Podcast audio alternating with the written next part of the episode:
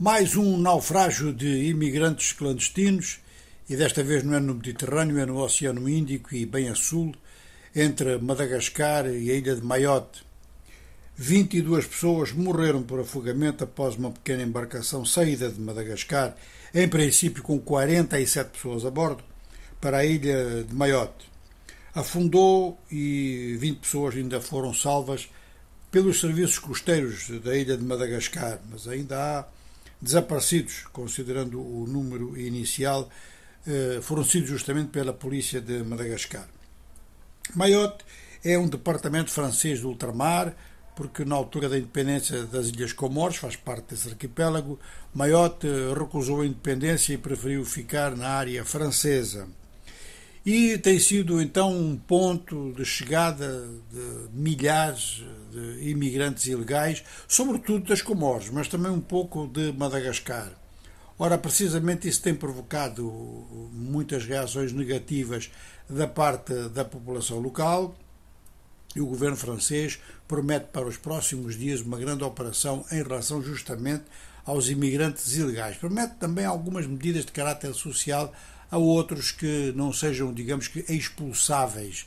Mas o facto é que esta tentativa de chegada de mais um grupo, desta vez vindo de Madagascar, significa que a notícia não está a circular eh, no Oceano Índico. É essa notícia das medidas repressivas que a França pensa tomar não está então a circular no Oceano Índico, que as informações meteorológicas também não circulam em determinadas áreas muito pobres, e por outro lado, ou por outro lado, a situação é tão desesperada que mesmo apesar disso tudo, eles arriscaram e o resultado foi este.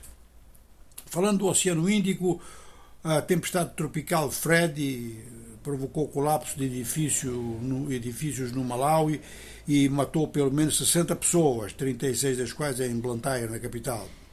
Os rios transbordam, há deslizamento de terras e há pessoas arrastadas pelas águas. É uma informação que a polícia prestou aos nossos colegas da BBC.